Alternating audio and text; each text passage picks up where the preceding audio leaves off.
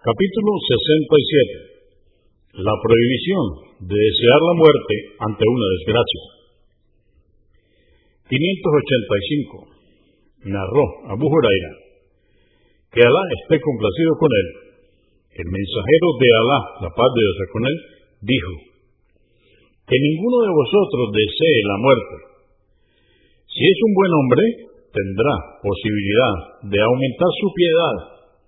Y si es un mal hombre, tal vez se vuelva a Alá y se arrepienta. Esta es la versión registrada por Al-Bukhari.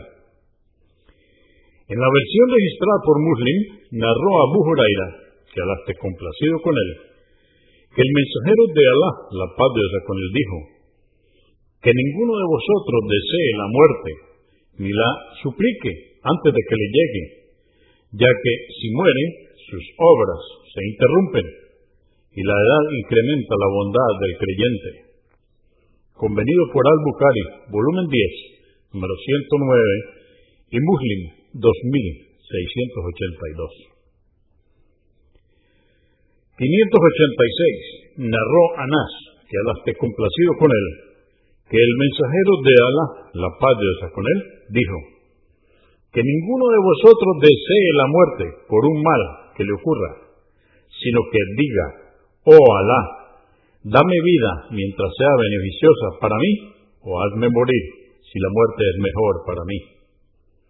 Convenido por Al-Bukhari, volumen 10, número 107, y Muslim 2680. 587. Qais ibn Abu Hasim dijo, entramos a visitar a Yahab ibn al-Arat, que esté complacido con él, que estaba enfermo y había sido cauterizado en siete partes de su cuerpo.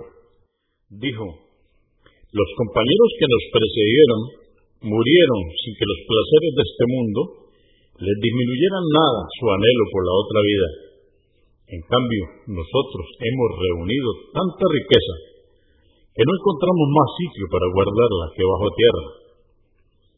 Si no fuera porque el profeta, la paz de Dios con él, nos prohibió que deseáramos la muerte, la hubiera deseado. Tiempo más tarde fuimos a visitarle otra vez.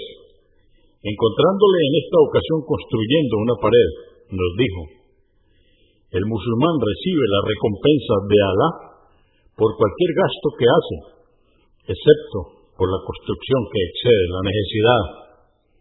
Convenido por Al-Bukhari, volumen 10, número 108 y Muslim 2681.